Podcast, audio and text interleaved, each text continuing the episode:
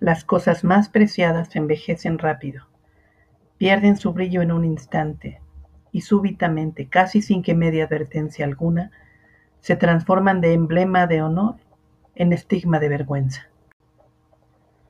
El consumismo de hoy no se define por la acumulación de cosas, sino por el breve goce de esas cosas.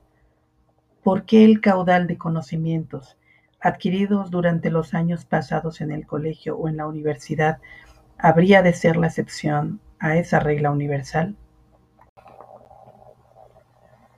Hoy el conocimiento es una mercancía.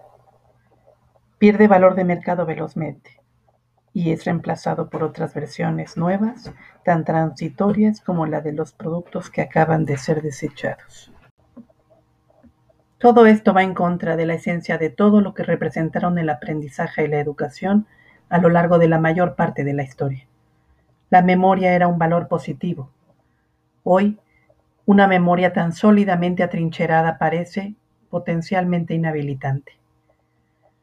El trabajo de memorizar produce más desperdicios que productos útiles y no hay una manera confiable de decidir de antemano qué será conveniente y qué no. La posibilidad de almacenar toda la información en contenedores que se mantienen a prudente distancia del cerebro, donde la información acumulada podría tomar subrepticiamente el control de la conducta, fue una proposición oportuna y tentadora. La masa de conocimiento acumulado ha llegado a ser el epítome contemporáneo del desorden y el caos, en donde se han ido derrumbando y disolviendo progresivamente todos los mecanismos ortodoxos de ordenamiento. Una porción de información es igual a otra.